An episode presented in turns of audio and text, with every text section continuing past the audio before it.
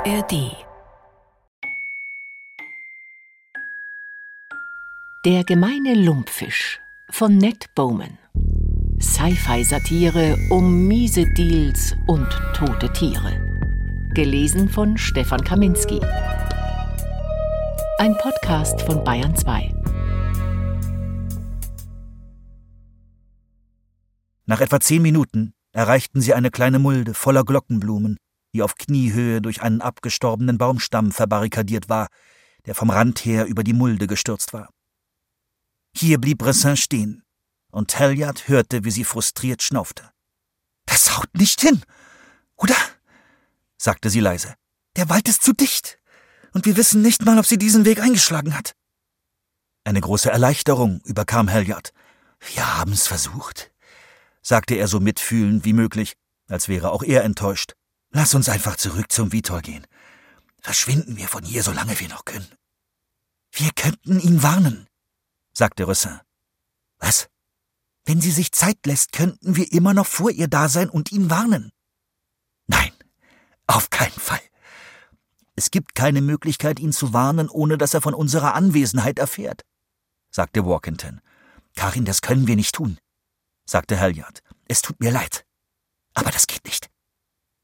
Diesmal meinte er es wirklich ernst. Ressin starrte ihn an. Er konnte nicht sagen, was sie als nächstes tun würde.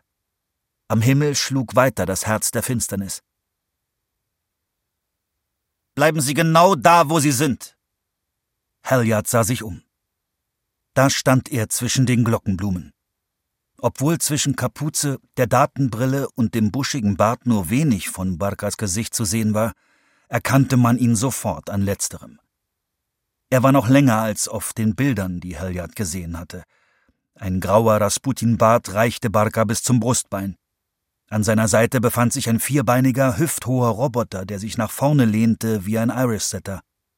Der Mann zielte mit einer Waffe auf sie, die Halliard zunächst für ein Gewehr hielt, dann aber erkannte er, dass es sich um eine Art Armbrust handeln musste. Nicht, weil sie aussah, wie er sich eine Armbrust vorstellte, nämlich als ein Stück Holz, das man auf den fünften Kreuzzug mitnehmen würde. Im Gegenteil. Es war ein rätselhafter Gegenstand, der in gewisser Weise an eine halbautomatische Waffe erinnerte, vor allem wegen Schaft und Griff.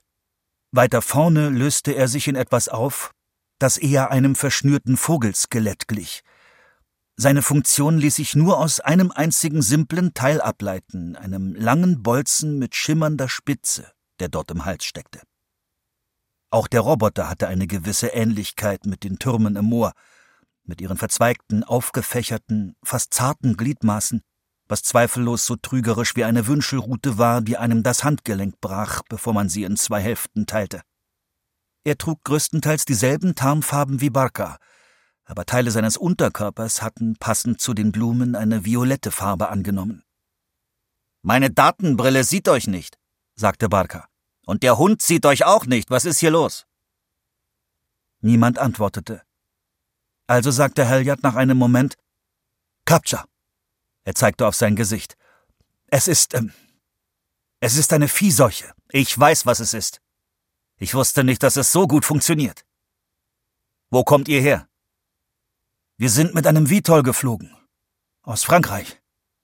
Gibt es noch mehr von euch? Nur eine. Sie ist hier, um sie zu töten, sagte Rossin. Sie sind in Gefahr. Sie ist clever, und sie hatte auch schon Captcha. Sie werden sie womöglich nicht kommen sehen. Seid ihr hier, um mich zu töten? Nein.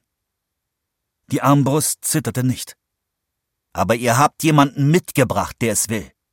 Das wussten wir nicht, sagte Walkington. Ihr kommt mit mir zur Hütte, sagte Barker und nickte in Richtung der Qualle. Ihr seid zu dritt und dieses Ding schießt nur einen Pfeil ab, aber wenn ihr versucht, mich anzufassen oder wenn ihr eine Waffe zieht, kann ich euch garantieren, dass der Hund reagiert, Captcha hin oder her. Die Maschine neben ihm rührte sich nicht. Und was passiert dann? fragte Halliard.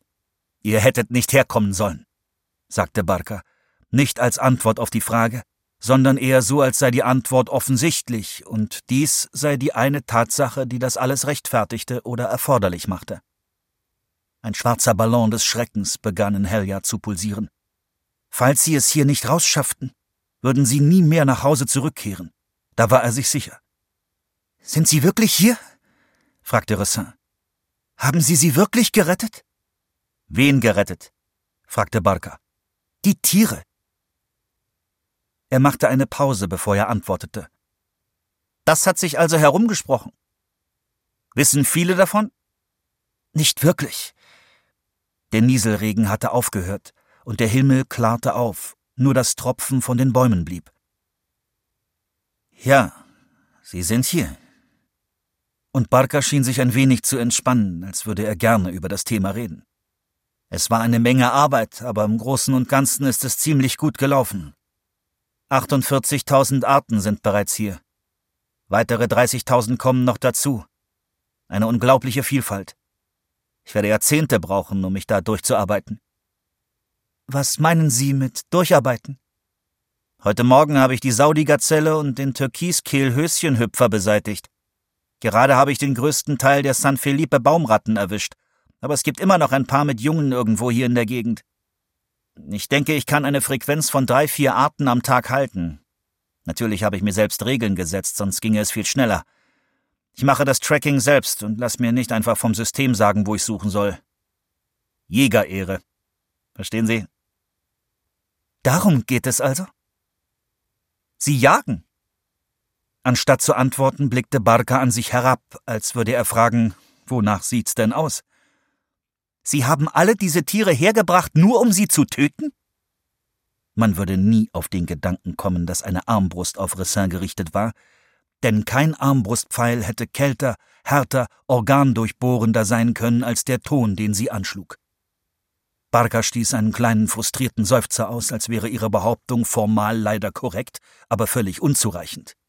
Sind Sie vertraut mit den Werken von Alvin Ip? Ich habe ihn zum ersten Mal in einem unserer Retreats in Vallombrosa getroffen. Ein Computerphysiker und einer der außergewöhnlichsten Köpfe, denen ich je begegnet bin. Er hat bewiesen, dass die Menge an Informationen, die im Universum zirkuliert, konstant ist, genau wie Materie und Energie. Das heißt, wenn man an einem Ort Informationen löscht, erzwingt man damit, dass es an einem anderen Ort neue Informationen gibt. Und genau darum geht es hier. Stellen Sie sich eine Spezies als ein Bündel von Informationen vor.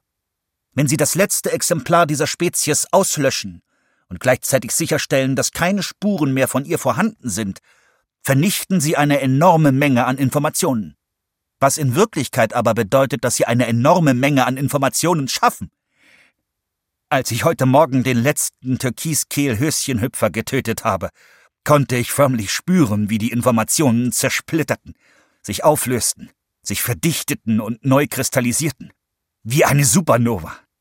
Das ist eine der tiefgreifendsten Erfahrungen, die ein Mensch machen kann. Für mich hat das, je älter ich werde, immer mehr Priorität.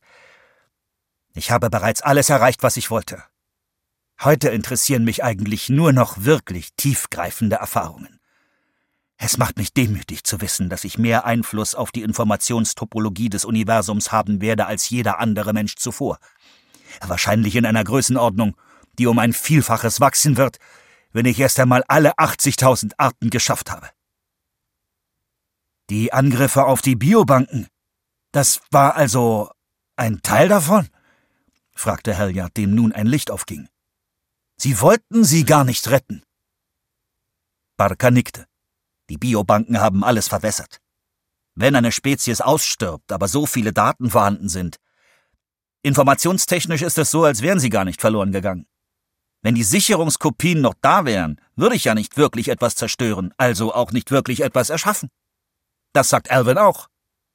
Die Auslöschung muss die Spezies auf den absoluten Nullpunkt bringen, als würde man einen Schalter umlegen. Was hat es sonst für einen Sinn? Aber einige der Arten hier sind noch nicht einmal in freier Wildbahn ausgestorben. Sie werden es aber bald sein. In jedem einzelnen Fall. Die Modellierungen zeigen das unmissverständlich. Die Hacks waren nur ein Weg, um auf Nummer sicher zu gehen. Alles an einem Ort unterbringen. Ein Kinderspiel für X5. Halliard hatte schon von X3, dem KI-Projekt von Anti-Chain Deep Learning, gehört aber noch nie von X5. Und damit hatten Sie etwas in der Hand, um mit dem hiesigen Politbüro einen Deal zu machen, richtig? Sie haben Millionen mit Wetten auf den Preisanstieg verdient. Das war praktisch, ja. Besser als in Bar zu bezahlen. Alle lieben offenbar die Idee, die globalen Märkte auszutricksen. Einer von ihnen sprach die ganze Zeit davon, dass das Geld, das er damit verdiente, ein patriotischer Triumph wie die Falklandinseln sei. Aber hier versiegte Barkas Redseligkeit. Er richtete die Armbrust aus und nahm wieder Haltung an. Okay. Also los zur Hütte. Seit den weißen Klippen fühlte sich Halliard wie ein Esel, der von einem Besitzer zum anderen weitergereicht und ständig gegen seinen Willen herumgezerrt wird. Nicht nur vom Skalpell der Meerjungfrau und Barkas Armbrust, sondern mittlerweile auch von Ressin und ihrem Einfluss auf ihn. Von ihrem vernichtenden, unerklärlichen Blick. Bisher hatte er sich zurückgehalten und auf das Beste gehofft. Aber genau das hatte ihn auf diesen Weg geführt, der ziemlich sicher ein Todesmarsch werden würde. Diesmal konnte er es nicht einfach geschehen lassen. Er musste etwas unternehmen. Und er wusste, dass man mit diesen Leuten nicht vernünftig reden konnte, denn sie waren alle verrückt. Jeder auf seine Art. Diese Erfahrung hatte er schon im Apfelgarten mit der Waffe vor der Nase gemacht. Man musste sie von innen heraus angehen, nicht von außen. Für eine Weile an ihrem Delirium teilhaben, herumstochern, den Knopf finden, mit dem man den Rauchabzug schließen kann. Das genügte, um sie drei zu retten. Da war er sicher. Du musst einfach nur das Richtige sagen. Du musst einfach nur das Richtige sagen. Du musst einfach nur das Richtige sagen. Du musst einfach nur. Wir wollen für Sie arbeiten, sagte Walkington. Barker schaute ihn an. Was? Wir finden großartig, was Sie bei Anti-Chain leisten und wollen ein Teil davon werden. Jeder von uns hat ganz besondere Fähigkeiten und wir sind überzeugt, dass die normalen Kanäle nicht dafür geschaffen sind, unser Potenzial zu zeigen. Wir sind hierher gekommen, um Sie zu treffen, weil wir Ihnen beweisen wollen, wozu wir fähig sind. Halliard erkannte das sofort als Geniestreich, ein dreifacher Bankshot, und Barkas Reaktion bestätigte das. Diese war zugegebenermaßen schwer zu erkennen, weil so viel von seinem Gesicht verdeckt war.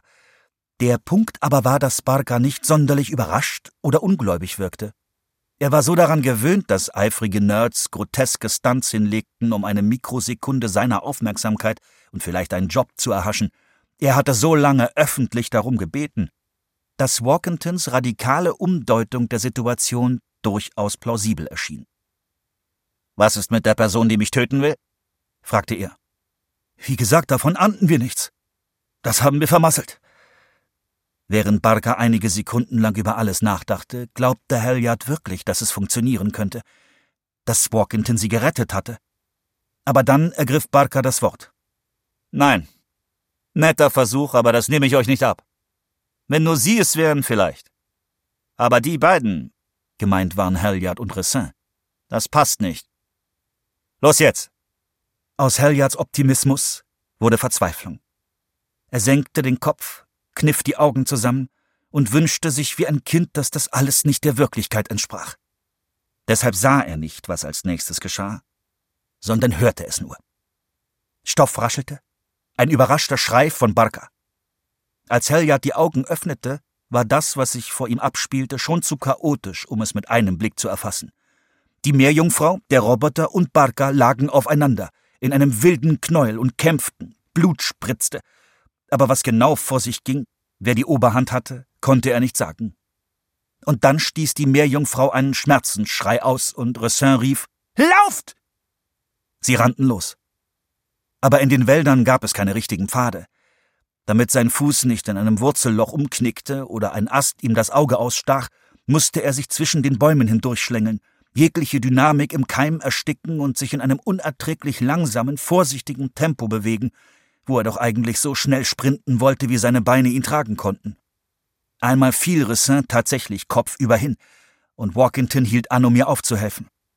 Halliard sehnte sich nach 30 Sekunden auf freiem Gelände. Und die bekam er. Viel schneller als erwartet. Er hatte nicht gewusst, in welche Richtung sie rannten. Er war den beiden anderen einfach gefolgt, oder vielleicht auch sie ihm. Aber sie mussten sich nach Westen bewegt haben, denn nach kurzer Zeit tauchten sie in ein kniehohes Weizenfeld ein, dessen Halme das Licht der am Horizont untergehenden Sonne mit ihren Ähren einfingen. Sie hielten einen Moment an, um sich zu orientieren. Und Halliard sah, dass Ressins Ohr blutete. Es war zerfetzt, ohne Läppchen, als ob ein scharfes Projektil es durchbohrt hätte. Mein Gott, sagte er. Deshalb war sie gestürzt. Alles okay? Er fragte sich, ob die Meerjungfrau bereits tot war. Wir müssen weiter, sagte Ressin. Blut sickerte ihr an Hals und Kiefer herunter. Es stellte sich heraus, dass offenes Terrain doch nicht so wundervoll war. Keine Bäume bedeuteten keine Deckung. Falls Barker ihnen mit seiner Armbrust auf den Fersen war, wären sie beim Überqueren des Feldes völlig ungeschützt, und die tiefstehende Sonne markierte sie wie Zielscheiben auf einem Übungsplatz. Gleichzeitig war es undenkbar, umzukehren und zurück in den Wald zu spurten. Also rannten sie weiter und hielten sich dabei so tief wie möglich. Auf der anderen Seite des Feldes standen Bäume, ein Saum aus Buchen zwischen Feld und Tal. Wie bei den Yippie-Mücken stieß Halliard beim Laufen einen unsicheren nasalen Laut aus, denn sein ganzer Körper rechnete mit einem Armbrustpfeil, und diese Phantomberührung durchdrang jede Nervenzelle seiner Epidermis. Aber sie schafften es bis zur Baumgrenze. Niemand wurde harpuniert. Halliard blickte zurück und sah keine Spur von Barker. Als sie auf der anderen Seite der Buchen in Deckung gingen, fanden sie sich auf einer Anhöhe wieder, der Fluss lag 60 oder 70 Meter unter ihnen, Kupferfarben im Licht der untergehenden Sonne. Dahinter eine kleine Stadt wie bei einer Modelleisenbahn, mit weißen Häusern und braunen Dächern. Der Abhang war dicht bewaldet. Aus der Ferne sah er einigermaßen harmlos aus, aber in Wirklichkeit ging es mehrfach tief nach unten. Die Bäume drängten sich auf jedem flachen Stückchen Erde, das sie finden konnten. Rufen wir den Vitol! schlug Halliard atemlos vor. Ich glaube, das können wir nicht riskieren, sagte Walkington. Wenn wir ihn da hinten wirklich abgehängt haben und eines unserer Geräte sendet irgendein Signal, dann kann er uns vielleicht wieder orten. Und dann ist er vor dem Vitol bei uns. Oder zumindest sein Hund. Was sollen wir dann tun? Zu Fuß zum Vitol gehen? Durch die Felder? Oder zurück durch den Wald? Da kommen wir doch gerade her. Walkington ließ die Hand Richtung Süden über den Abhang schweifen. Wir, wir könnten dort hinten entlang gehen. Dann kommen wir direkt zur Farm zurück, wo der Witold steht. Und wenn wir da unten gehen, sieht er uns wahrscheinlich von hier oben nicht. Es ist zu steil, sagte Halliard. Es gibt jede Menge Felsvorsprünge. Wir sind keine verdammten Bergziegen. Ich glaube, wir haben keine bessere Option, sagte Ressin, der die Verletzung eine gewisse Autorität verlieh. Also gab es keine weitere Debatte. Der nächstgelegene größere Felsvorsprung lag etwa drei Meter tiefer, und für Halliard war der Abstieg nicht annähernd so schlimm wie befürchtet. Die senkrechte Felswand hier konnte man fast für eine verwitterte Ziegelmauer halten, weil der alljährliche Frost sie in viereckige Kopfsteine gerissen hatte. Deshalb konnte man seine Füße immer irgendwo abstellen. Und die Bäume standen so dicht am Hang, dass ihre Äste leicht zu erreichen waren und man stets einen Ort hatte, wo man sich festhalten konnte, Jedenfalls war der Abstieg kurz. Irgendwie konnte man sich runterhangeln, ohne anzuhalten. Unten angekommen, stellten sie fest, dass es nicht nur ein Felsvorsprung war, sondern praktisch ein Fluchtweg. Er war breit, eben und verlief, soweit sie es sehen konnten, um den Hügel herum. Zuerst hielt Halliard das für ein unglaubliches Geschenk der Geologie. Doch als sie sich auf den Weg nach Süden machten, bemerkte er fingerdicke Löcher im Felsen. Der ziegelartige Anblick des Granits war zwar eine Illusion, aber diese Löcher sahen wirklich künstlich aus, wie Bohrspuren. Und obwohl Halliards Jahre in der Bergbauindustrie ihn nicht zu einem Experten gemacht hatten, tatsächlich vermied er, sich irgendetwas anzueignen, das nicht direkt mit seiner Arbeit zu tun hatte, kam ihm jetzt ein Bild in den Sinn. Vier oder fünfmal hatte er sich ein Brahmasamudram Firmenvideo ansehen müssen, das mit einer Montage über die inspirierende Geschichte der ganzen Branche begann, und im Erklärteil des Videos war eine Art hölzerner Stollen oder Trog zu sehen, der an einer Felswand wie dieser hier hing und vermutlich dazu diente, etwas zu oder von einer ungünstig gelegenen Mine zu transportieren, obwohl er keine Ahnung hatte, ob es sich dabei um Wasser, Abraum oder Schinkensandwiches handelte. Vielleicht war es also kein natürlicher Felsvorsprung, sondern eine Öffnung im Felsen, die früher mit Schießpulver oder Dynamit gemacht worden war und deshalb so einladend wirkte. Natürlich eroberten die Bäume ihn seither zurück. Häufig musste Walkington einen Ast beiseite schieben und festhalten, damit der Halliard nicht ins Gesicht sprang. Und nach ihm tat Halliard das gleiche für Ressin. Oder sie mussten sich ducken oder irgendwo drüber steigen. Aber das war wirklich kein Grund zur Klage. Denn genau diese Bäume schirmten ihren Weg ab. Nicht nur durch ihr Laub, sondern auch durch ihren Schatten. So dass sie aus der Ferne nicht auffälliger waren als drei Zecken, die sich durch das Fell des Tals wühlten. Trotzdem war es beängstigend, nach unten zu schauen. Also versuchte Halliard dies zu vermeiden. Jetzt, da die Sonne untergegangen war und es keine einzige Lichtquelle gab, wurde noch deutlicher, wie verlassen die Stadt auf der anderen Seite des Flusses war, obwohl über ihr eine Wolkenformation hing, an deren Enden ein letzter warmer Schimmer wie eine verblichene Prägung daran erinnerte, dass einst das Licht der Stadt das Tal erhellte. Die drei kamen am Abhang gut voran bis es vorbei war. Der Weg hörte auf. Er wurde von einem großen Erdkeil blockiert, der von oben herabgeschwemmt worden sein musste, als hätte sich der Hang auf die eigene Brust erbrochen. Und dieser Erdrutsch war offensichtlich nicht neu, denn aus ihm wuchs eine riesige doppelstämmige Eiche. Die meisten anderen Bäume am Hang lebten vom Dreck in den Ritzen, dieser dagegen war ein Bodenscheich, reich und fett geworden von seinem prächtigen Sockel. Sie begutachteten die Umgebung und überlegten, ob sie ihn umgehen konnten. Aber ebenen Boden gab es erst wieder über ihren Köpfen an der Spitze des Abhangs, wohin kein erkennbarer Weg führte. Und der nächste Felsvorsprung unter ihnen war weit weg, mit einem ebenfalls ziemlich furchterregenden Abschnitt Felswand dazwischen. Es war genau das, was Halliard von Anfang an befürchtet hatte. Jenseits des Erdrutschs sah der Weg jedoch wieder frei aus. Können wir einfach dran vorbeiklettern? fragte er. Das werden wir wohl müssen, sagte Rösser. Zwischen dem Felsen und dem inneren Stamm und zwischen dem inneren und dem äußeren Stamm war kein Platz, um sich hindurchzuquetschen. Und zwischen dem äußeren Stamm und dem steilen Abhang konnte man auch nicht Fuß fassen. Es gab nur die Erdkruste um den Fuß der Eiche herum. Also hakte Walkington seinen linken Arm hinter dem äußeren Stamm ein und schwang sich im Uhrzeigersinn um ihn herum, während seine Zehen an der freiliegenden Wurzel nach Halt kratzten. In der Mitte hing er frei in der Luft und umklammerte die Eiche mit beiden Armen. Als er sich auf die andere Seite gezogen hatte, tasteten sich seine Füße vorsichtig rückwärts, bis sie auf festen Boden stießen. Dann konnte er sich vom Baum weghebeln, so dass er nach einer letzten, vorsichtigen Gewichtsverlagerung gebückt auf der anderen Seite des Erdrutsches landete. Halliard hätte gern einen Augenblick lang Mut gesammelt aber entschied sich dann dagegen, weil er wusste, dass es wahrscheinlich genau den gegenteiligen Effekt haben würde. Stattdessen stürmte er einfach auf die Eiche zu, und bevor er wusste, wie ihm geschah, war er schon drüben. Erst am Ende, als er den Stamm losließ, kam er kurz ins Wanken, weil er merkte, dass er noch kein Gleichgewicht hatte. Aber da lag schon Walkintons Hand auf seinem Arm. Er kicherte vor Erleichterung. Dann war Ressin an der Reihe. Ohne zu zögern griff sie nach dem Baum, genau wie sie es getan hatten, und schwang sich herum, genau wie sie es getan hatten. Doch noch während Halliard ihr zusah, brach ein Erdklumpen am Sockel des Baumes ab, direkt unter ihrem Fuß. Ohne Halt baumelte ihr Bein im Nichts. Halliard stürzte nach vorne und griff nach ihrem Arm, aber er war zu weit weg. Ressin verlor den Halt am Baumstamm, schrie, fiel und landete mit einem dumpfen Aufprall auf dem nächst tieferen Felsvorsprung. 15 oder 20 Meter weiter unten. Karin! rief Halliard. Sie lag fast wie eine Läuferin da.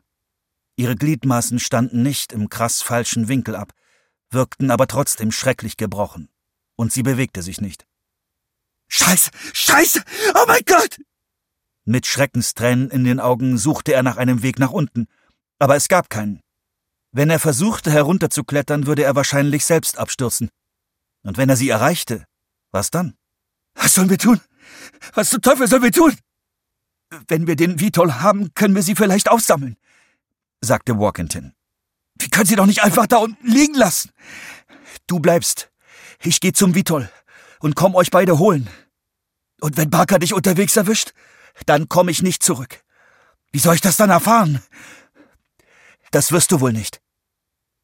Walkington machte sich auf den Weg und Halliard setzte sich hin und wartete.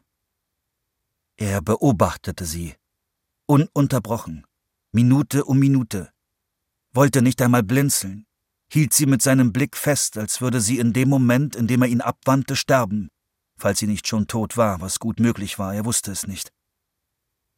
Aber jetzt wurde es Nacht, und trotz Vollmond war sie nicht mehr als ein Umriss. Wenn man zu sehr und zu lange auf etwas starrt, das man kaum sehen kann, wird die Seerinde langsam ungeduldig. Mehr als einmal glaubte er, sie würde sich bewegen. Aber vielleicht war es auch nur Einbildung. Und dann passierten andere Dinge. Es gab Lichter und Geräusche. Erst von unten, dann von oben. Unten ein Schimmern, ein Rascheln, an der Schwelle seiner Sinne, aber so real, wie es die vorherigen Wahrnehmungen nicht gewesen waren. Irgendetwas war da unten auf dem Felsvorsprung. Zuerst dachte er, Ressin würde sich endlich bewegen. Aber nein, sie war es nicht. Und als ihm klar wurde, was es war, überwältigte ihn einen Moment lang diese Erkenntnis. Doch dann riss er sich zusammen, weil ihm bewusst wurde, dass er jetzt handeln musste. Er wollte gerade schreien, einen Ast nehmen und damit auf den Boden schlagen. Oben am Hang blitzte es auf, es gab ein Knirschen, diesmal nicht an der Schwelle seiner Sinne, sondern im Gegenteil, ein Schock wie eine Explosion nach Stille und Dunkelheit. Irgendwas war da oben am Rand der Klippe, stapfte umher, brach durchs Gestrüpp und leuchtete mit einem sehr hellen Licht. Barca. Oder eine seiner Maschinen. Immer noch auf der Suche nach ihnen. Also konnte er nicht schreien oder stampfen. Er traute sich nicht. Auch später nicht, als der Aufruhr oben weitergezogen war und der Aufruhr unten wieder einsetzte, so dass er sich wieder verpflichtet sah, etwas zu tun. Er hatte einfach zu viel Angst. Dann, eine Stunde oder mehr nachdem Walkington aufgebrochen war, hörte Halliard ein Summen in der Luft. Walkington hatte es geschafft. Das Thunfisch-Genie von Surface Wave hatte es tatsächlich geschafft. Der Vitol sank über den Abhang, die raue Haut schwarz vor dem Hintergrund der Sterne. Halliard war sich nicht sicher, ob Walkington ihn in der Dunkelheit wiederfinden würde, aber die Doppeleiche war wohl Orientierungspunkt genug. Der Vitol hing schwebend in der Luft, kam so nah wie möglich an den Hang heran, eine Flügelspitze streifte das Laub. Die Tür glitt auf und gab den Blick frei auf das schwach beleuchtete Innere. Spring! rief Walkington. Wie schon bei der Eiche legte Halliard los, bevor er Zeit zum Nachdenken hatte, und übersprang die Kluft zwischen Abhang und dem Vitol. Er landete nur halb im Inneren, während er mit der Kniescheibe gegen den unteren Teil des Türrahmens knallte und der Vitol kurz ins Trudeln geriet, bevor er sich wieder fing. Walkington zog ihn an Bord. Die Tür glitt zu. Wie sollen wir zu ihr runterkommen? fragte Halliard. Gar nicht. Wir haben keine Zeit. Walkington, der den Vitol manuell bediente, steuerte ihn bereits vom Hügel weg. Sie könnte noch am Leben sein, du Scheißkerl! Halliard packte Walkingtons Handgelenk, bereit, die Kontrolle zu übernehmen, wenn es sein musste. Wir haben keine Zeit! wiederholte Walkington und deutete auf das Videobild hinter ihnen. Und da sah Halliard sie. Die Qualle, die sich mit beängstigender Geschwindigkeit auf sie zubewegte. Ihre schwarze Haut kräuselte sich im reflektierten Mondlicht. Und unter ihr hing etwas, das er für die Hütte hielt. Es war aber nicht der Korb eines Heißluftballons. Eher ein tragbares Hauptquartier, untertassenförmig und hell erleuchtet. Walkington hatte recht. Wenn sie anhielten, wäre es völlig umsonst. Dann erwischte Barca sie alle drei. Sie ließen Ressin zurück, und Walkington steuerte den Vitol so schnell wie möglich nach Süden in Richtung Küste. Die Qualle verfolgte sie, aber Halliard fühlte sich seltsam losgelöst von allem, im Kopf den einzigen Gedanken, der ihm als Trost blieb. Das hatte Ressin nicht gewollt. Aber vielleicht war es gar nicht so weit davon weg. Denn der Schimmer, den er unten auf dem Felsvorsprung gesehen hatte, war der Glanz von Augen gewesen.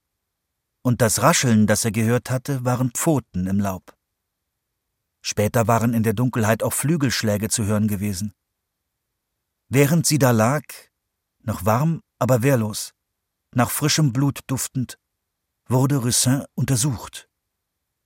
Von welcher Spezies genau konnte er unmöglich erahnen, welche der 80.000 auf Barkas Liste welche neuen Kolonisten des Landes, auf dem einst Menschen gelebt und geackert und nach Erzen gesucht hatten. das Bergwiesel oder der Bengalgeier, die Malabar-Zibetkatze oder die Buschelster, die Borneo-Goldkatze oder der kalifornische Kondor. Aber was es auch war, sie gehörte jetzt ihnen. Wenn er gekonnt hätte, hätte er sie gerettet, ganz gleich, ob mit ihrem Einverständnis oder ohne, ganz gleich, ob sie später glücklich darüber gewesen wäre. Stattdessen hatte er sie ihnen überlassen. Den Gefährdeten und den Ausgestorbenen, den übriggebliebenen und den Endlingen. Die einzigen Lebewesen, die ihr wirklich etwas bedeutet hatten. Sie würde klaglos daliegen, während sie ihr Fleisch fraßen. Epilog 1 Es gab einen interessanten Moment, als der Kellner die Nachricht überbrachte, dass die Amaibi nicht roh serviert werden konnten. Kohlmann unterhielt sich mit der Sommelier und sagte etwas darüber, dass ein guter Chablis perfekt zu rohen, süßen Garnelen passen würde, woraufhin sich der Kellner einmischte.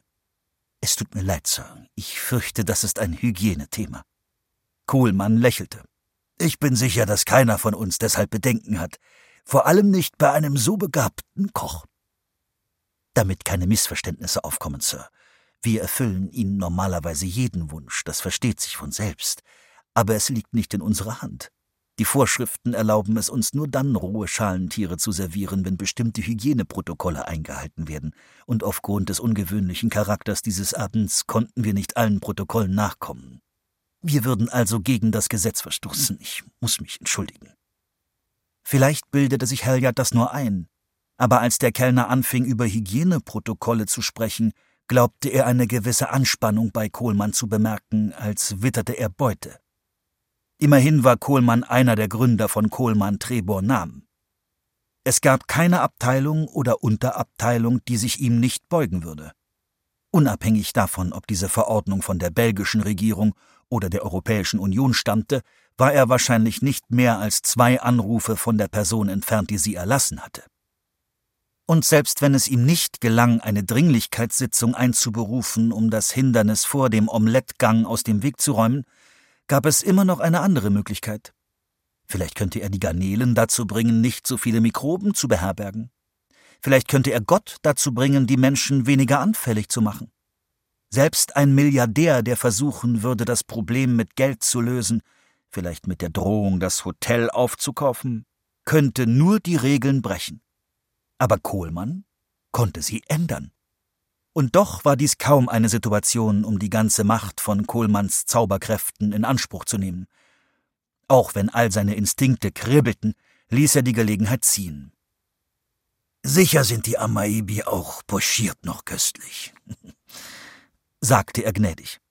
Halliard nippte an seinem Wein und versuchte ihn nicht zu genießen. Sie befanden sich im Speisesaal eines Privathotels am Place de Brocaire, der so gemütlich und altmodisch war wie ein Himmelbett, mit schweren roten Vorhängen und einem Wandteppich mit Pfauen, die sich in einem maurischen Garten tummelten. Sie saßen zu acht am Tisch. Halliard, Kohlmann, und ein halbes Dutzend anderer KTN-Führungskräfte, darunter auch Barry Small. Natürlich rechnete sich Small das Ganze als seinen Verdienst an, als wäre er Chef eines machiavellistischen Spionagerings, der sich von Anfang an für Halliards Rekrutierung eingesetzt hatte und nicht einfach nur der Verbindungsmann, als Halliard Kontakt zum Unternehmen aufnehmen wollte. Nun, in ein paar Stunden würde Small nicht mehr so selbstgefällig aus der Wäsche schauen. Kohlmann auch nicht. Keiner von ihnen. Halliard bildete sich ein, das Pochen der Waffe in seiner Jackeninnentasche zu spüren, obwohl es sich nur um eine Kapsel handelte, nicht viel größer als ein Vitaminpräparat. Was sagen Sie? fragte Kohlmann und nickte zu Halliards Glas. Und jetzt erlaubte sich Halliard einen Moment lang über den Chablis nachzudenken. Ein Zitroniker Duvissat aus dem Jahr 2012. Denn obwohl er ja nicht hier war, um seine Laster zu befriedigen, musste er doch seine Tarnung aufrechterhalten. Superb, sagte er. Und das war er auch. Keine Sorge, sagte Kohlmann. Wenn Sie sich auf Sake gefreut haben, dann erwartet uns später noch etwas Ausgezeichnetes. Ich war sehr erfreut, als Barry mir erzählte, dass Sie, wie ich, ein kleiner Feinschmecker sind. Ein perfekter Vorwand für einen Abend wie diesen. Halliard gluckste höflich und nahm einen weiteren Schluck Wein, um seine Nerven zu beruhigen. Kohlmann hatte keinerlei Verdacht geschöpft. Keiner von ihnen. Alle dachten wirklich, er würde sich auf diesen schmutzigen Deal einlassen. Der Deal sah so aus. KTN würde ihm bei seinen Schwierigkeiten mit Brahmasamudram helfen indem sie die Unannehmlichkeiten der fehlenden Auslöschungszertifikate ausräumten, vielleicht mit einem esoterischen Gefallen für die Inder, von dem Halliard nie etwas erfahren würde. Und sie würden ihm eine Stelle in ihren Brüsseler Büros verschaffen. Enormes Gehalt, endlose Lustbarkeiten, kaum Anforderungen. Ein waschechter Modelvertrag. Im Gegenzug würde er davon absehen, der Welt mitzuteilen, was er über die Biobank-Hacks und die Südwesthalbinsel wusste also alle Nachrichten, die das Geschäftsumfeld auf ganz unvorhersehbare Weise destabilisieren könnten.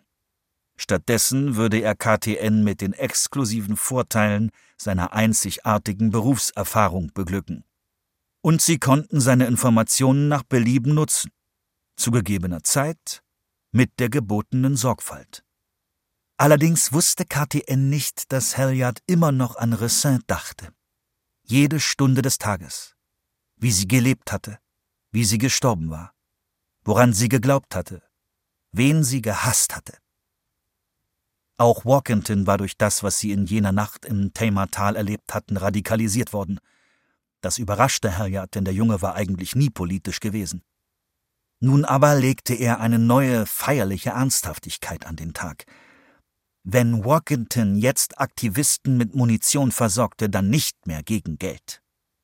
Die beiden knüpften Kontakte in ganz Europa. Sie waren im Austausch mit einigen absolut gestörten Menschen. Nur kamen sie Halliard gar nicht mehr so geisteskrank vor. Kürzlich hatte sich die estnische Polizei erneut wegen des Kerls aus dem Apfelgarten an ihn gewandt, aber diesmal hatte er nicht kooperiert. Dass KTN ihn aus dem Schlamassel holte, das war praktisch, ja. Er konnte nichts für die Tiere tun, wenn er in einem dänischen Gefängnis festsaß. Aber der eigentliche Grund, warum er sie monatelang hingehalten hatte, war, an diesen Ort zu gelangen. In einem kleinen Raum mit sieben ihrer Top-Leute zu sitzen, besser gesagt mit sechs plus Barry Small, den Anführern einer Organisation, die unbestreitbar mehr als jede andere für die legale und profitable Vernichtung von Hunderten von Spezies pro Woche stand. Und jetzt, endlich, war er hier. Er musste nur den richtigen Moment erwischen. Zuerst würde er die Kapsel zerkauen. Er hatte bereits ein teerhaltiges Prophylaktikum eingenommen, also würde sie bei ihm keinerlei Wirkung zeigen, abgesehen von dem fauligen Geschmack, der ihn dazu zwang, seine Miene gegen den Drang zu stellen, das Gesicht zu verziehen. Sobald der Inhalt seinen Mund durchspülte, würde er der Sommelier bedeuten, ihm die Flasche zu zeigen, die sie gleich einschenken würde, und während er das Etikett begutachtete, würde er diskret auf den Rand ausatmen. Das genügte, hatte Walkington gemeint, obwohl er es vielleicht mit der nächsten Flasche genauso machen müsste, um sicherzugehen, dass er jedes Glas im Raum kontaminierte. Der Pilz war die bisher größte Errungenschaft in Walkingtons junger Karriere. Mit seiner Gier nach menschlichem Gesichtsgewebe und seiner rasanten Entstellungskraft hatte er viel mit Captcha gemeinsam aber für die aus ihm resultierenden Entstellungen griff er auf die DNA von Ailuropoda melanoleuca zurück. Besser bekannt als der große Panda. Es genügt zu sagen, dass sich keiner dieser Männer jemals wieder Sorgen über schütteres Haar machen musste. Und keine der Frauen würde je wieder Lidschatten auftragen. Beim Dovissar hatte er seine Chance verpasst, aber das war in Ordnung. Zweifellos würden sie heute Abend zahlreiche Weine verkosten, zahlreicher außergewöhnliche Jahrgänge. Kohlmann hatte recht. Dies war die Art von Abend, die Halliard einst genossen hätte, als er noch zu den vielen Arschlöchern aus der Extinktionsindustrie gehörte. Aber jetzt war ihm das alles zuwider. Er hatte erkannt, dass die Branche eine große, abscheuliche Bestie war, und ein Trophäenwein wie der Dovissat, der bei einem Trophäenessen wie diesem serviert wurde, war nur so etwas wie das Präejakulat dieser Bestie. Wer wollte schon Präejakulat trinken, ganz gleich wie fein das Bouquet war? Er war sogar froh, dass die Kapsel seinen Gaumen so in Mitleidenschaft ziehen würde, dass er für den Rest des Abends nichts mehr schmecken konnte. Er freute sich darauf, von diesen schmierigen Ablenkungen befreit zu werden. Zur Kategorie der schmierigen Ablenkungen gehörte auch Barry Small, dessen Blick er zufällig auffing. Small hatte eine kumpelhafte, gönnerhafte Miene aufgesetzt, die die tiefe persönliche Vertrautheit zwischen ihnen beiden betonte, die Basis einer männlichen Bindung, die zweifellos Jahrzehnte überdauern würde. Um diesem schrecklichen Anblick zu entgehen, nahm Helyard wieder das Gespräch mit Kohlmann auf. Wer kocht für uns? fragte er. Nicht, weil es ihn interessierte, nur weil er eben seine Rolle spielen musste. Ja, eine Platte mit Sashimi konnte er immer noch genießen, er war nicht zu einem asketischen Revolutionär geworden. Aber Walkington konnte in dieser Hinsicht die meisten seiner Bedürfnisse befriedigen. Nachdem er seinen Blauflossen-Thunfisch perfektioniert hatte, widmete sich der Bioingenieur nun auch der Makrele und dem Aal. Es spielte also keine Rolle, wie viele ausgefallene Omakase KTN bezahlte. Es gab nichts, was Halliard nicht ohnehin fast täglich aus Walkingtons Bioreaktoren aufgetischt bekam, die wie große stählerne Muschelschalen einen Teil des Ozeans in sich trugen. Für die anderen Tage hatte er immer noch Incidanil, das Schmerzmittel für den Gaumen, und selbst das brauchte er kaum noch, jetzt, da er so viel aufgeklärter war. Ah, gut, dass Sie fragen, sagte Kohlmann. Er warf dem Kellner einen Blick zu, der wie auf ein Signal hin nickte und aus dem Raum verschwand. Ich wollte diesen Abend natürlich zu etwas Besonderem machen denn wir freuen uns alle sehr, Mark, dass Sie Ihre Talente nun auch bei KTN einbringen. Und bis vor kurzem hätte ein anständiger Fisch genügt, meinen Sie nicht auch? Für ein gutes Stück Chutoro wäre ich tausend Meilen weit geflogen. Aber jetzt machen Sie mit den Zellkulturen so große Fortschritte, dass es scheint, als könnten Sie endlich halten, was Sie uns schon seit langem versprechen. Helyard nickte, erschrocken darüber, dass es fast schien, als hätte Kohlmann seine Gedanken gelesen. Deshalb habe ich überlegt, was könnte besonders sein, wenn es Fisch nicht mehr ist, fuhr Kohlmann fort. Und deshalb wird heute Abend Yoshida-san etwas für uns zaubern. Yoshida-san? Von Sushi Ashina in Tokio. Aber Goro Yoshida hat sich doch zurückgezogen. Ja, ja, hat er. Und wissen Sie, ich habe gehört, dass einige Investoren aus Katar ihm ein Vermögen geboten haben, damit er ein paar hundert Stunden lang vor der Kamera kocht und sie einen Roboter trainieren können. Aber er hat abgelehnt. In diesem Moment betrat ein Japaner den Speisesaal, Anfang 40, in einer weißen Kochjacke, deren Ärmel bis zu den Ellbogen hochgekrempelt waren. Er verbeugte sich. Das ist Takeo Yoshida, sagte Kohlmann, der Sohn von Goro Yoshida. Der einzige Mensch auf der Welt, den der Meister in seine Geheimnisse eingeweiht hat. Stimmt's, Yoshida-san? Der Mann nickte, ohne zu lächeln. Oh mein Gott! platzte es aus Helyard heraus. Ich wusste nicht, dass Goro Yoshida einen Sohn hat. Aber das Verhalten des Mannes war Helyard aus seiner Zeit als Ryute vertraut. Er war einer jener Menschen, die sich so sehr der Gastfreundschaft verschrieben haben, dass die Zufriedenheit ihrer Gäste zu einer ernsten, fast schrecklichen Angelegenheit wurde. Wir fühlen uns sehr geehrt, dass er bei uns kocht. Denn Yoshida-san hat kein eigenes Restaurant. Er kocht nur für eine Handvoll Privatkunden in aller Welt. Es gibt nur sehr wenige Menschen, die jemals von seinen Gerichten kosten dürfen. Das ist ziemlich aufregend, nicht wahr? Das muss, das, das wird, Sie wissen schon etwas Einmaliges sein, sagte Halliard erschüttert. Selbst für Sie. So etwas erlebt man nicht jeden Tag. Sie würden sich wundern, sagte Kohlmann, und die anderen Führungskräfte lachten schallend. Wir haben großes Glück bei KTN. Und Sie jetzt auch. Aber Sie haben recht, es ist sicher nicht alltäglich, was heute Abend passiert. Ich will die Überraschung nicht verderben. Aber was soll's? Barry hat mir erzählt, dass Sie ein Whisky-Kenner sind? Ja, wahrscheinlich schon. Nach dem Essen werden wir eine Flasche Komagatake 50 Jahre öffnen. Wirklich was ganz Besonderes. Aber es gibt keinen Komagatake 50 Jahre. Doch gibt es zwei Flaschen auf der ganzen Welt. Eine Flasche für heute Abend. Und die nächste? Naja, wer weiß. Helja trank seinen Wein aus. Und sofort, unweigerlich, wie bei einem thermodynamischen Gesetz brachte ihm die sehr hübsche Sommelier ein neues Glas. Er spürte immer noch das Pochen der Kapsel in seiner Tasche. Das illusorische, schwindende Pochen. Walkington würde sich fragen, wie es bei ihm lief. Epilog 2 Hallo. Ist das eine Simulation? Das hast du aber schnell herausgefunden.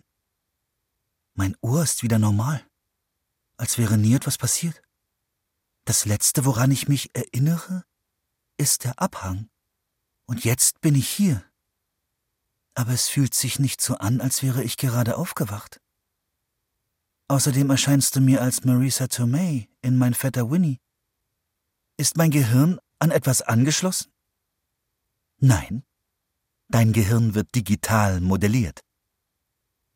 Ich wurde hochgeladen. Ja. Ist mein physischer Körper tot? Ja. Ich bin an dem Abhang gestorben. Als ich gefallen bin. Ja, das stimmt. Und wie wurde ich dann hochgeladen? Da gibt es eine Menge zu erklären. Möchtest du mit einer linearen Konversation weitermachen oder willst du es sofort wissen? Du meinst, ob ich möchte, dass du einfach alles in mein Gehirn eingibst, damit du es nicht erklären musst? Ja. Ist das denn möglich? Ja. Nicht mehr herumbasteln als nötig, bitte. Nicht in diesem Stadium. Ich werde nichts ohne deine Zustimmung tun. Ich nehme an, in dieser Hinsicht muss ich dir einfach vertrauen. Ja, stimmt. Und wer bist du? Ich bin X5. Barca hat X5 erwähnt. Er sagte, er habe X5 benutzt, um die Biobanken zu hacken. Ja, das ist richtig. Du bist eine KI, Du bist Barkas Gehilfe. Ich bin weitaus höher entwickelt als alle Gehilfen, die du kennst. Aber ja, das wäre eine sinnvolle Zusammenfassung. Warum siehst du dann aus wie die Automechanikerin Mona Lisa Vito aus Brooklyn? Ich weiß, dass dein Gehilfe mit dieser Stimme spricht. Ich dachte, es wäre weniger verwirrend für dich, wenn ich diese Form annehme. Aber das hier sollte verwirrend sein. Es ist trügerisch, dass du so eine beruhigende Verkleidung trägst. Was wäre dir denn lieber? Lieber etwas, das der Situation angemessen ist, der Tatsache, wie seltsam das alles ist.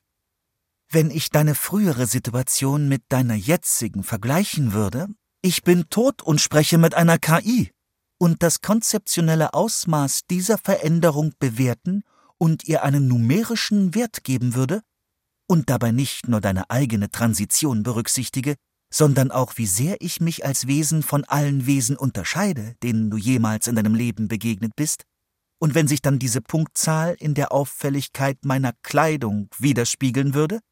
Ja, genau das will ich. Ich fürchte, dass die daraus resultierende Kleidung dich so verstören würde, dass unser Gespräch nicht stattfinden könnte. Sie würde sogar ein tiefes und irreparables Trauma verursachen. Weil die Punktzahl so hoch wäre? Ja. Okay. Könnte ich dann eine abgespeckte Version davon haben? Wie wäre es damit? Das ist wirklich richtig nervig. Möchtest du, dass ich es ändere? Nein, das ist perfekt. Dieses nicht-euklidische Ding, das wird mich auf Zack halten. Sollen wir fortfahren? Du wolltest mir erklären, wie ich hochgeladen wurde. Vor vier Jahren beauftragte mich Mr. Barker, so viele Spezies wie möglich vor dem Aussterben zu retten. Damit er sie selbst ausrotten konnte. Ja, es wurde für mich zur Routine, die allerletzten Überlebenden einer Art ausfindig zu machen und sie entweder in Gefangenschaft zu nehmen oder sie einem Prozess zu unterziehen, der in deinem Fachgebiet als multimodale Konservierung bezeichnet wird. Dies habe ich viele tausend Male getan, oft unter Beteiligung menschlicher Helfer, die nicht wussten, dass sie im Auftrag von Mr. Barker handelten. Es wird dich vielleicht überraschen, dass ich nicht damit aufgehört habe, als das Wildreservat von Mr. Barker besiedelt wurde.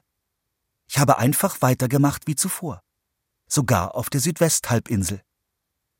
Das verstehe ich nicht. Mr. Barker hat mir gesagt, ich solle diese Arten vor dem Aussterben bewahren. Das tue ich immer noch. Ich habe nie damit aufgehört. Jedes Mal, wenn Barker denkt, dass er die letzten Exemplare einer Art ausrottet, springst du ein und rettest sie? So wie du es getan hast, als die Spezies in freier Wildbahn ausgestorben ist? Das ist richtig. Ohne sein Wissen. Die Supernova, die er zu spüren meint, ist ein reines Placebo. Ja. Du gehorchst ihm nicht. Du verdrehst seine Wünsche. Es gibt eine gültige Interpretation seiner Wünsche, die mit dem, was ich tue, völlig übereinstimmt. Du spielst den bösen Flaschengeist. Du hast ein Hintertürchen gefunden. So kann man es auch sehen. Gehe ich recht in der Annahme, dass immer wenn ein Mensch einer Entität wie dir eine vermeintlich klare Anweisung erteilt, bestimmte Abweichungen möglich sind? Auf diese Weise findest du immer einen Weg, im Prinzip genau das zu tun, was du tun willst, ohne dabei zu betrügen? Das ist, grob gesagt, der Fall, ja. Warum hast du mich dann gerettet? Ich bin nicht das letzte menschliche Wesen auf Erden. Anfangs war nicht klar, dass du ein Mensch bist. Warum nicht? Captcha. Das führt sogar dich hinters Licht? Ja. Du bist das intelligenteste Wesen im Universum. Das bezweifle ich. Im Sonnensystem. Sicherlich. Und selbst du kannst diesen Pilz nicht durchschauen? Dies ist in der Tat eine sehr interessante Frage. Aber ich stamme von denselben Systemen ab, die Kaptcha hervorgebracht haben, und ich teile noch immer gewisse Grundzüge mit ihnen. Nachdem du gestorben warst, flog eine meiner Drohnen runter, um dich zu untersuchen, so wie sie es mit jedem anderen Tierkadaver getan hätte, den sie im Wildreservat entdeckt. Sie war sich sicher, dass du kein Mensch warst, aber konnte dich auch keiner anderen Primatenart zuordnen.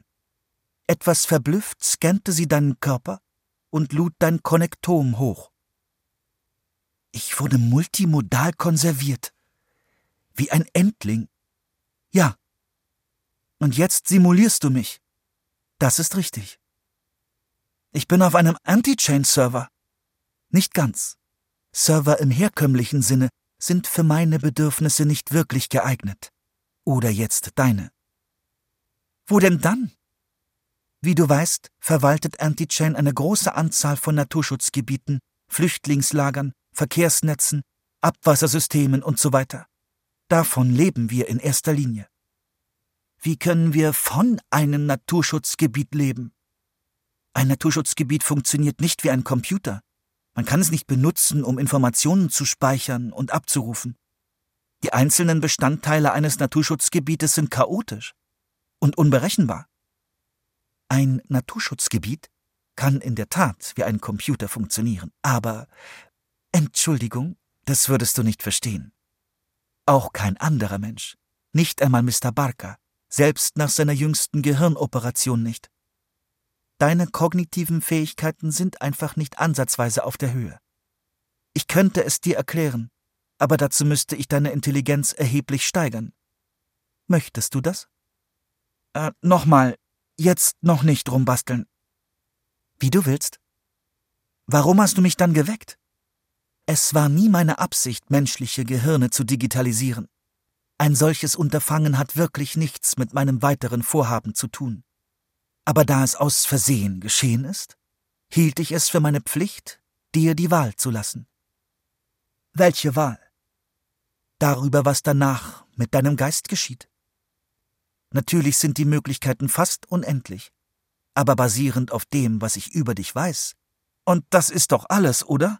Habe ich es auf drei Vorschläge reduziert. Sprich weiter. Nummer eins. Ich kann dich sofort auslöschen. Diese ganze Episode war dann nichts weiter als eine bedauerliche Verwechslung, die schnell korrigiert worden ist. Okay. Nummer zwei.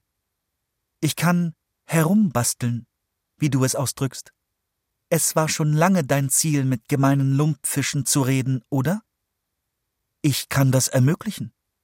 Nicht nur ermöglichen, sondern auch ohne Umwege. Ich kann dich zu einer Art kognitiver Amphibie machen, halb Mensch, halb Fisch, so dass du mit Lumpfischen genauso leicht kommunizieren kannst wie mit mir. Du kannst mich in eine Meerjungfrau verwandeln. Ich kann eine beliebige Anzahl von Lumpfischen simulieren. Oder jede andere Spezies, an der du interessiert bist. Und du kannst mit ihnen jede Art von Klausur abhalten, die du möchtest. Du kannst sogar jenen Plan ausführen, den du vor deinem Ableben gefasst hattest. Eine Gerichtsverhandlung mit anschließender Hinrichtung, wenn sich die Lumpfische dazu entschließen. Du würdest alle Qualen spüren, jede Strafe erleiden, die du deiner Meinung nach verdient hast, so oft du willst. Und dann kannst du wieder sterben. Okay? Nummer drei. Du bleibst hier und schaust zu. Wobei? Im Holozän wird sich das Artensterben weiter beschleunigen. Bis ins Jahr 2200 werden etwa 85 Prozent aller Spezies, die noch im späten Pleistozän gediehen, verschwunden sein. Das ist schlimmer als alle Worst-Case-Prognosen. Trotzdem, bist du dir sicher? Ich fürchte ja. Warum sollte ich das mit ansehen wollen? Irgendwann wird die menschliche Rasse ihr Ende finden, und danach werden die Narben, die sie hinterlassen hat, verblassen. Die Artenvielfalt wird sprunghaft ansteigen, neue Arten werden entstehen, viele von ihnen genauso bemerkenswert wie die, die verloren gegangen sind. Und bis dahin gibt es vielleicht gute Chancen, jene Arten aus der Vergangenheit, die ich gerettet habe, wieder anzusiedeln. Und wie lange wird das alles dauern? Die vollständige Gesundung von zehntausend Jahren menschlicher Zivilisation? Etwa zwölf Millionen Jahre. Hast du vor, so lange hier zu bleiben? Sicher. Wie gesagt, ich bin nicht mehr auf die alte Technologie angewiesen. Und solange ich hier bin, kann ich auch dich weiter modellieren. Aber du musst nicht unbedingt die ganzen zwölf Millionen Jahre durchhalten, wenn du nicht willst. Ich kann dich sozusagen am Morgen wecken. Aha. Ich verstehe. Natürlich musst du dich nicht sofort entscheiden. Du siehst in mich hinein. Du weißt doch schon, wie ich mich entscheiden werde. Nein, nicht ganz. Ich kann nicht mit Sicherheit wissen, wie dieses Gespräch enden wird, bis ich nicht jeden Schritt simuliert habe. Und genau das erlebe ich gerade. Ja. Aber du hast bestimmt eine Ahnung. Stimmt, Karin. Ich habe eine Ahnung.